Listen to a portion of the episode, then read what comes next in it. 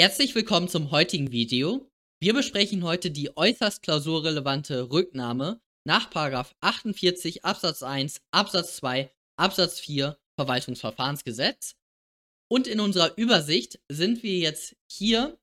Es geht also um die Aufhebung eines rechtswidrigen, begünstigenden Verwaltungsaktes, der eine Geldleistung enthält. Dies ist wirklich sehr klausurrelevant und in unserem großen Schema der Anfechtungsklage gegen den Aufhebungsverwaltungsakt sind wir in diesem Video hier bei der materiellen Rechtmäßigkeit der Aufhebung. Okay, schauen wir uns das an. Was sind die Tatbestandsvoraussetzungen? Was ist die Rechtsfolge bei dem Paragraph 48 Absatz 1 Absatz 2 Absatz 4 Verwaltungsverfahrensgesetz? Dafür lesen wir einmal die Norm. Ein rechtswidriger Verwaltungsakt kann, auch nachdem er unanfechtbar geworden ist, ganz oder teilweise mit Wirkung für die Zukunft oder für die Vergangenheit zurückgenommen werden. Ein Verwaltungsakt, der ein Recht oder einen rechtlich erheblichen Vorteil begründet oder bestätigt hat, darf nur unter den Einschränkungen der Absätze 2 bis 4 zurückgenommen werden. Und jetzt der Absatz 2. Ein rechtswidriger Verwaltungsakt, der eine einmalige oder laufende Geldleistung oder teilbare Sachleistung gewährt oder hierfür Voraussetzung ist, darf nicht zurückgenommen werden. Punkt, Punkt, Punkt. Okay. So, das haben wir uns durchgelesen. Und jetzt kommen wir zu den Tatbestandsvoraussetzungen. Die Tatbestandsvoraussetzung könnt ihr perfekt aus dem Gesetz ablesen. Wir brauchen zunächst einmal ein VA. Hier kann natürlich wieder eine Zusicherung sein. Kleine Anmerkung, Paragraph 38 Absatz 2. So. Zweiter Punkt ist, der Verwaltungsakt muss rechtswidrig sein. Steht so im Gesetz drin. Im Paragraph 48 Absatz 1 Satz 1. Und im Absatz 2 steht sogar auch drin. Okay. Dann muss dieser Verwaltungsakt begünstigend sein. Das steht im Paragraph 48 Absatz 1 Satz 2 drin. Und der muss leistungsgewährend sein.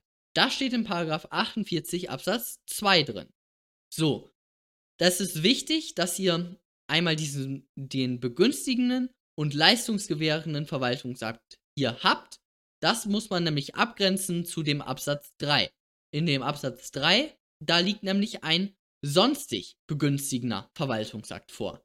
Der Absatz 3 gilt dann beispielsweise für Baugenehmigung. Baugenehmigung, wenn ihr eine Baugenehmigung erhaltet, dann erhaltet ihr keine Sachleistung, ihr erhaltet kein Geld, was auch immer, dann ist das ein Fall von Paragraph 48 Absatz 3, ein sonstig begünstigender Verwaltungsakt. Aber beispielsweise eine Zuwendung, das wäre ein Fall von Paragraph 48 Absatz 2. Hier möchte ich dann auch an, anmerken, dass der Begriff in 48 Absatz 2, also leistungsgewährender Verwaltungsakt, dieser Begriff ist weiter als der Begriff in 49 Absatz 3. Da steht nämlich drin, ein rechtmäßiger Verwaltungsakt, der eine einmalige oder laufende Geldleistung zur Erfüllung eines bestimmten Zwecks gewährt. So, das sind die sogenannten Zuwendungen.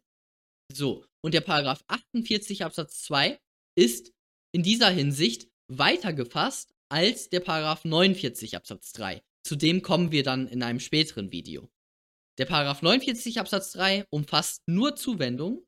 Der Paragraph 48 Absatz 2 umfasst unter anderem Zuwendung, aber auch beispielsweise die Beihilfeleistung, die an einen Beamten gezahlt werden. Diese werden nämlich nicht vom Paragraph 49 Absatz 3 erfasst. Ein kleines Beispiel oder kleiner Exkurs. Ein Beamter. Wir haben den Beamten B. So. Der Beamte B geht zum Arzt und er muss 300 Euro bezahlen. Er bekommt eine Rechnung vom Arzt und jetzt zahlt er diese 300 Euro direkt auf das Konto des Arztes. Punkt. Okay. Jetzt sind Beamte in der Regel privat versichert.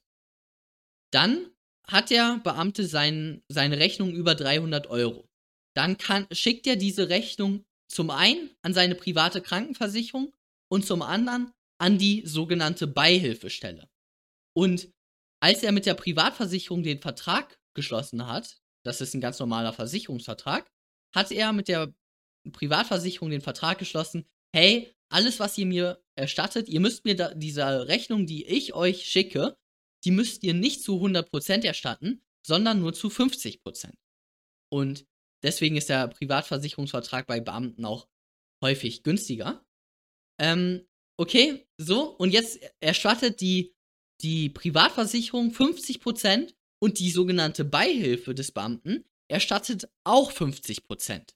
So, und so läuft das ab. Also die private Krankenversicherung zahlt 150 Euro und die Beihilfestelle zahlt 150 Euro. Okay, und jetzt komme ich zu der Pointe. Die 150 Euro, die der Beamte von der Beihilfestelle bekommt, die kann er verwenden, wie er möchte. Er kann damit einen Apfel kaufen, er kann damit ein Fahrrad kaufen, er kann damit Kopfhörer kaufen, was auch immer. Also, er muss die nicht irgendwie zweckgebunden verwenden. Anders ist das bei Zuwendung. Bei Zuwendung, auch hier mal ein kleines Beispiel, damit ihr mal da, das gehört habt. So, ein Beispiel hierfür sind die Fördermittel von beispielsweise dem Bundesministerium für Bildung und Forschung. Wir haben ein tolles Unternehmen, das betreibt Krebsforschung. Okay. Dieses Krebsforschungsunternehmen, das möchte sich eine Maschine beschaffen oder so. So sagen wir, die Maschine kostet eine Million Euro. Jetzt ist das Unternehmen noch im, in der Start-up-Phase, es hat halt noch nicht so viel Geld. Dann geht es zum Bundesministerium für Bildung und Forschung und beantragt eben Fördermittel. Das Bundesministerium hat dann solche Förderrichtlinien, das sind alles Verwaltungsvorschriften. Hier wird dann insbesondere die Selbstbindung der Verwaltung relevant. So, kleine Anmerkung. Dann prüft das eben diese äh, Förderrichtlinien und sagt dann, hey, okay, passt, ihr macht, ihr habt, macht da eine tolle Sache, Krebsforschung wollen wir unterstützen. Ähm, hier bekommt ihr eine Million Euro. Diese eine Million Euro dienen dazu, dass ihr diese tolle Maschine für eine Million Euro kauft und dann mit dieser Maschine dann weiter Krebsforschung betreibt. So, und dann bekommen, bekommt das eben, das Unternehmen bekommt dann diese eine Million Euro und dann dienen diese eine Million Euro zur Erfüllung eines bestimmten Zweckes, wie es im Paragraph 49 Absatz 3 steht. Das ist eine Zuwendung. Okay, so, das war der lange Exkurs jetzt. Das war's dann aber auch von dem Exkurs. Wir kommen dann zu der letzten Tatbestandsvoraussetzung. Und das ist jetzt möglicherweise etwas kontrovers, wie ich das hier ver äh, verortet habe. Das ist die Rücknahmefrist nach 48 Absatz 4 Verwaltungsverfahrensgesetz. Ich persönlich prüfe sie immer jetzt hier bei den Tatbestandsvoraussetzungen, weil es ist eine Tatbestandsvoraussetzung. Zweiter Punkt ist, meistens ist diese Rücknahmefrist nicht problematisch und kann, dann kann ich sie in zwei, drei Sätzen abhaken. Und dritter Punkt sogar, der dritte Punkt ist, ich habe schon mal vergessen, diese Rücknahmefrist zu erwähnen. Deswegen prüfe ich die jetzt immer in den Tatbestandsvoraussetzungen. Okay, so mache ich das. Ich würde sagen, die Mehrheit der Lehrbücher macht das am Ende des Ermessens. Also es ist auch definitiv möglich, römisch erstens Tatbestandsvoraussetzungen römisch zweitens Rechtsfolge gleich ermessen und römisch drittens Rücknahmefrist zu machen. Das ist wahrscheinlich die populärere Variante, aber es ist auch möglich, die Rücknahmefrist eben bei römisch 1 zu prüfen bei den Tatbestandsvoraussetzungen. Okay, meistens ist sie wie gesagt nicht problematisch und kann in zwei, drei Sätzen abgehakt werden. Okay. Die Rechtsfolge, und das ist jetzt wichtig, das ist jetzt der ganze Kern dieses Videos. Die Rechtsfolge ist ermessen. Warum? Weil im Paragraph 48 Absatz 1 Satz 1 unserer allgemeinen Ermächtigungsgrundlage steht, ein rechtswidriger Verwaltungsakt kann zurückgenommen werden. Das steht da drin. Kann ist das Signalwort für ermessen. Und eben aus Paragraph 48.1.1 folgt das Ermessen. Unsere allgemeine Ermächtigungsnorm beim Paragraph 48. So, und dieses Ermessen, was uns der Paragraph 48.1.1 gibt, das wird jetzt modifiziert. Das wird in gewisser Weise konturiert. Und jetzt fragt ihr euch zu Recht, warum wird das denn jetzt hier geändert? Und die einfache Antwort ist hier Vertrauensschutz. Und beim Paragraph 48 Absatz und, und beim Paragraph 48 insgesamt ist es das Spannungsfeld zwischen Vertrauensschutz und Gesetzesmäßigkeit der Verwaltung, also Rechtsstaatsprinzip und so weiter. Also, versetzt euch mal in die Lage von Paragraph 48 Absatz 2. Ihr seid jetzt der, äh, der Geschäftsführer, die Geschäftsführerin des Krebsforschungsunternehmens. Okay. Und ihr wollt unbedingt diese Maschine haben. So, jetzt kommt die Behörde, zack, Zuwendungsbescheid. Das ist ein Verwaltungsakt. Verbindlich wird hier geregelt. Regelungswirkung. Paragraph 35 Satz 1 Verwaltungsverfahrensgesetz. Regelungswirkung. Oben links seht ihr sogar noch diesen deutschen Bundesadler und daneben steht Bundesministerium für Bildung und Forschung. So. Und ihr erhaltet jetzt diesen Zuwendungsbescheid. Hey, liebes Unternehmen, ihr bekommt eine Million Euro. So. Dann hat die Behörde verbindlich entschieden, mit Regelungswirkung, dass ihr eine Million Euro bekommt. Ihr freut euch mega. Jetzt stellt sich aber dann heraus, das war rechtswidrig und die Behörde möchte das, das aufheben. Dann habt ihr doch auf diese eine Million Euro und auf die Richtigkeit vertraut. Was ist denn jetzt, wenn ihr schon mit dem Maschinenbauunternehmen kontrahiert habt? Ihr habt schon den Vertrag geschlossen. Über eine Million Euro. Pacta sunt servanda. Oh, was ist denn dann mit den einer Million Euro? Könnt ihr die dann einfach so zurückzahlen? Habt ihr so so eine Million Euro auf eurem Unternehmenskonto liegen? Ja, keine Ahnung. Also ihr seht hier dieses Spannungsfeld, Vertrauensschutz, ihr habt darauf vertraut, ihr habt möglicherweise auch schon Dispositionen getroffen, wie eben gesagt, die eine Million Euro ausgegeben, beziehungsweise eine Million Euro, äh, beziehungsweise einen Vertrag über eine Million Euro geschlossen. Genau. Und das ist das Problem. Und deswegen stand der Gesetzgeber hier vor der zentralen Frage, und das ist wirklich diese zentrale Frage bei Paragraph 48 insbesondere. Wie ist der Vertrauensschutz bei, Ermess bei der Ermessensentscheidung aus Paragraph 48 zu berücksichtigen? Und dies ist in Absatz 2 geregelt für leistungsgewährende Verwaltungsakte, also für, also für begünstigende, leistungsgewährende Verwaltungsakte und in Absatz 3 für sonstig begünstigende Verwaltungsakte. Schauen wir uns jetzt in diesem Video den Absatz 2 an, also die leistungsgewährenden Verwaltungsakte. Die Prüfreihenfolge ist hier Satz 1, Satz 2, Satz 3, Satz 4. Andere machen es, glaube ich, umgekehrt. Ich finde aber, diese Reihenfolge ist nicht nur ein, einfach sich zu merken, sondern die ergibt auch Sinn. Also, im Paragraph 48 Absatz 2 Satz 1 ist ein sogenanntes Rücknahmeverbot geregelt. Lesen wir einmal die Norm. Ein rechtswidriger Verwaltungsakt, der eine einmalige oder laufende Geldleistung gewährt oder hierfür Voraussetzung ist, darf nicht zurückgenommen werden, soweit der Begünstigte auf den Bestand des Verwaltungsaktes vertraut hat und sein Vertrauen unter Abwägung mit dem öffentlichen Interesse an einer Rücknahme schutzwürdig ist. Das heißt, es gibt ein Rücknahmeverbot bei schutzwürdigem Vertrauen. Natürlich vertraut ein Leistungsempfänger darauf, dass das Geld, was er erhält, dass das, ähm, ja, richtig ist. Also, dass ihm das zusteht. Die Frage ist aber, ist dieses Vertrauen schutzwürdig? Das ist diese, also diese Voraussetzung Vertrauen die ist nicht so problem zu problematisieren in der Klausur. Natürlich vertraut ihr darauf, dass wenn etwas durch Verwaltungsakt geregelt wird, dass das auch richtig ist. Die Frage ist aber, ob das Vertrauen, was ihr habt, schutzwürdig ist. Und da hilft uns jetzt der Absatz 2, Satz 2. Also jetzt vom Satz 1 gehen wir in den Satz 2.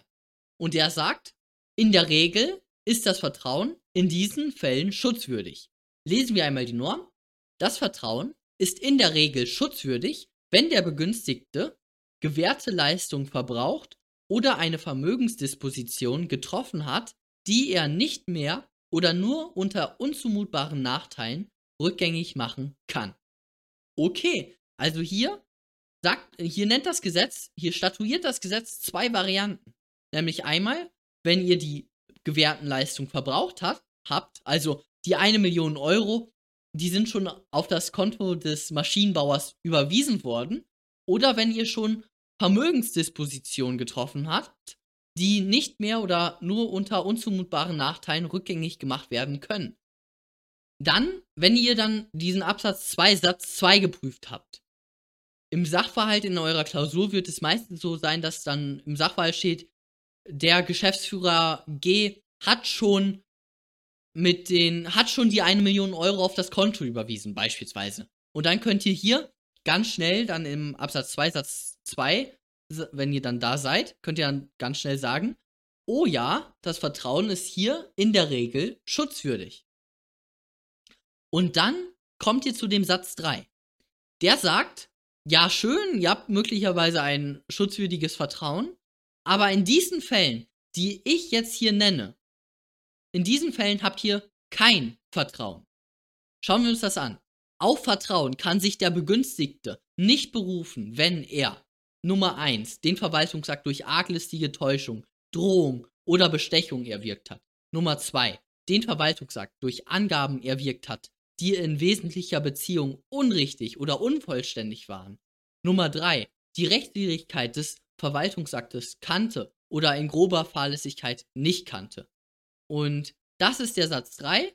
Der, den prüft ihr dann anschließend und das wird wahrscheinlich in eurer Klausur dann vorliegen. Und dann müsst ihr noch den Satz 4 lesen. Nämlich, in diesen Fällen des Satzes 3 soll mit Wirkung für die Vergangenheit zurückgenommen werden. Da steht nämlich drin, in den Fällen des Satzes 3 wird der Verwaltungsakt in der Regel mit Wirkung für die Vergangenheit zurückgenommen. Wichtig ist, in der Regel, da solltet ihr keine Ahnung, ihr solltet euch das unterstreichen oder sowas. Das bedeutet soll. Das bedeutet, in der Klausur müsst ihr dann hier prüfen, liegt ein typischer Fall vor oder ein atypischer Fall. Schauen wir uns das nochmal an in unserem Schema. Wir haben den Tatbestand. Den haben wir geprüft in, der Klausur. Dann kommen wir zum Ermessen. Satz 1 haben wir geprüft. Das ist das Rücknahmeverbot. Hier sagen wir, es liegt ein Rücknahmeverbot vor, also die Behörde darf, das, darf den Verwaltungsakt nicht zurücknehmen, wenn der Leistungsempfänger oder der Begünstigte, wie das Gesetz ist formuliert, ein schutzwürdiges Vertrauen hat. Da müssen wir zunächst einmal prüfen, hat er darauf vertraut? Ja, das überhaupt nicht problematisieren. Wenn ihr etwas durch den Verwaltungsakt bekommt, dann vertraut ihr darauf. Und zweiter Punkt, und das müsst ihr dann problematisieren, ist das Vertrauen hier schutzwürdig? Das sind die beiden Prüfungspunkte bei Absatz 2 Satz 1. Dann kommt sie zu der Frage, ja, wann ist denn das Vertrauen, was der Begünstigte hier hatte oder hat, wann ist denn das schutzwürdig? Und dann kommt ihr in den Satz 2, das Vertrauen ist in der Regel schutzwürdig, wenn die Leistungen verbraucht wurden oder Vermögensdispositionen getroffen wurden. Dann macht ihr ein Zwischenergebnis. Das Vertrauen ist jetzt hier in der Regel schutzwürdig, weil in eurem Sachverhalt steht, die eine Million Euro wurden schon überwiesen. Dann kommt ihr zu dem Satz 3. In dem Satz 3 prüft ihr dann die Fälle 1 bis 3. Und dann prüft ihr den Satz 4. In der Regel ist für die Vergangenheit zurückzunehmen.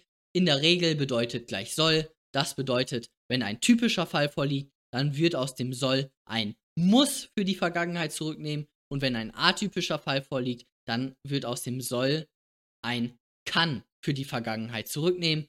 Ein Beispiel für einen atypischen Fall wäre beispielsweise, wenn die Behörde ein Mitverschulden hat. Perfekt. Ich denke, das ist klar geworden.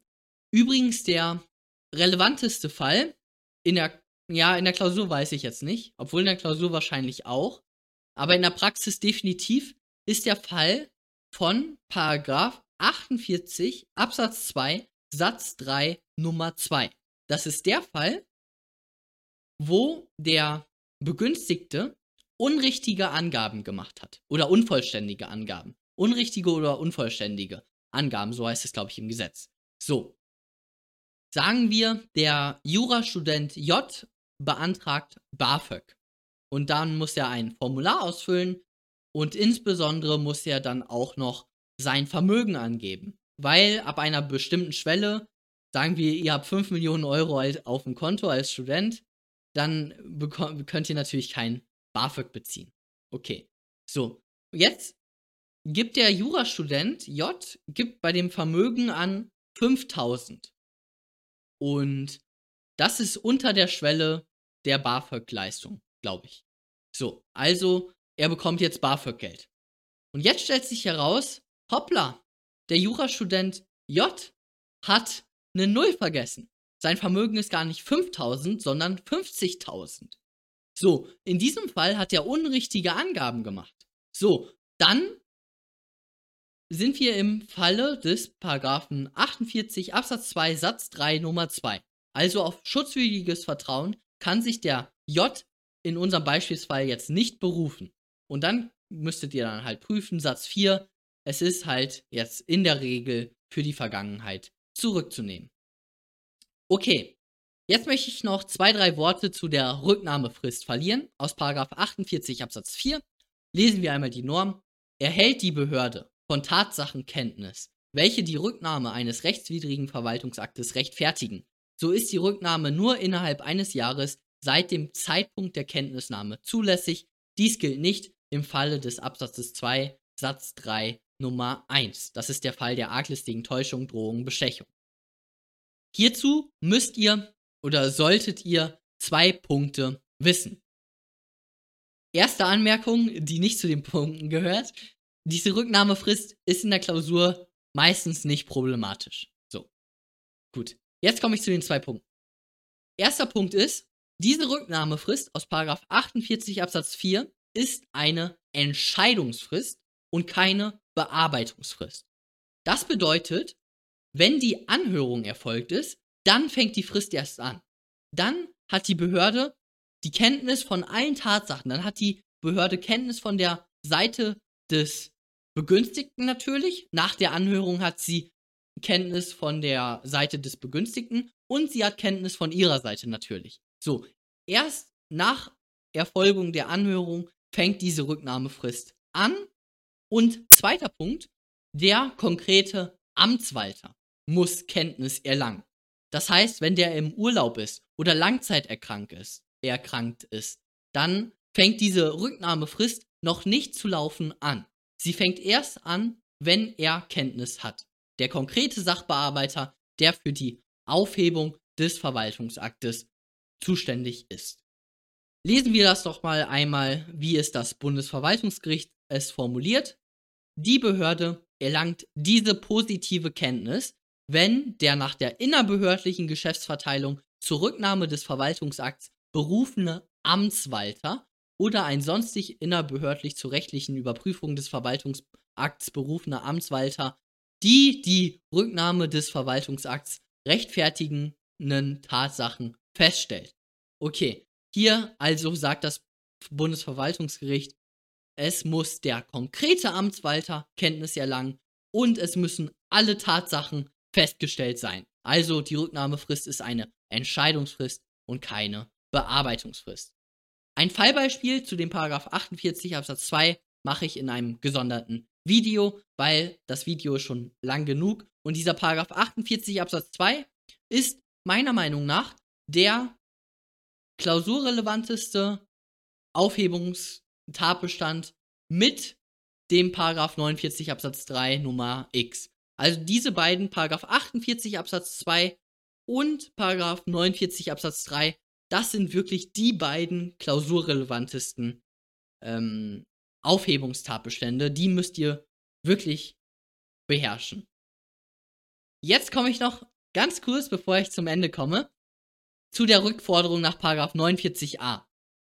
Der Grundgedanke ist hier, das hatte ich schon mal in einem vorherigen Video erwähnt, die Subventionsbewilligung ist ein Verwaltungsakt. Dieser Verwaltungsakt wird mit den Paragraphen 48, 49 aufgehoben, beziehungsweise wenn es ein Spezialgesetz gibt, äh, durch das Spezialgesetz. Okay, wie beispielsweise im Gaststättengesetz, da gibt es ja den ähm, Paragraph 15 ist es, glaube ich, für die Aufhebung einer Gaststättenerlaubnis. Es gibt ja immer im ersten Schritt eine Subventionsbewilligung und dann kommt ja noch ein Realakt hinzu. Und der Realakt ist die tatsächliche Überweisung des Geldes. Also die Auszahlung der Subvention, also die Überweisung des Geldes, das ist ja kein Verwaltungsakt. Da fehlt es ja an der Regelungswirkung. So, das ist ein Realakt. Okay. Also Subventionsbewilligung ist ein Verwaltungsakt, Die Auszahlung der Subvention ist ein Realakt. Und um diese Auszahlung der Subvention, ich sag mal, rückgängig zu machen, mal, die Behörde möchte ja das Geld, was sie rechtswidrigerweise ausgezahlt hat, möchte sie ja zurückhaben. Und dafür gibt es eben den Paragraphen 49a Verwaltungsverfahrensgesetz. Und hier ist wichtig, beim Paragraph 49a, der gilt nur, wenn für die Vergangenheit zurückgenommen wird. Das steht in dem Paragraph 49a so drin und das kommt auch in einem separaten Fallbeispielvideo. Vielleicht mit dem Paragraph 48 Absatz 2 zusammen. Mal schauen. Okay, hier seht ihr dann die Kontrollfragen für heute und das war's dann von dem heutigen Video. Fragen, Kommentare, Feedback und so weiter könnt ihr wieder unten da lassen. Daumen hoch, den Kanal abonnieren, würde mich sehr freuen. Oder ich freue mich immer über jeden weiteren Abonnenten, wirklich. Und dann sehen wir uns beim nächsten Mal. Bis dann.